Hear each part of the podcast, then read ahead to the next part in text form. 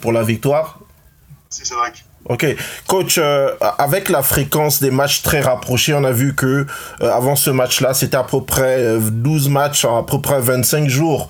on parle beaucoup de récupération physique pour les joueurs, mais vous au niveau des, des coachs, comment vous faites pour la récupération physique ou, ou sinon mentale? On prie, on prie, on parle à nos familles et on travaille.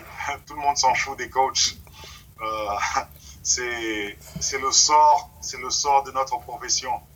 Euh, en fin de journée, quand tu regardes Cédric, euh, le bien-être des coachs, ça, ça n'intéresse pas grand monde. Et euh, c'est notre réalité. Mhm. Je pense que et ça fait partie du boulot, ça fait partie du métier, ça ne nous dérange pas, ça fait presque 10 ans que je, que je coach, donc ça fait partie du métier.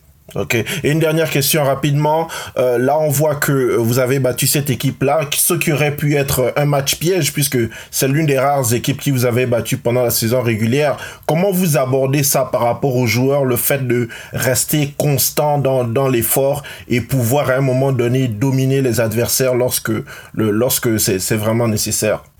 C'est un défi, hein, c'est un défi, Cédric. Ce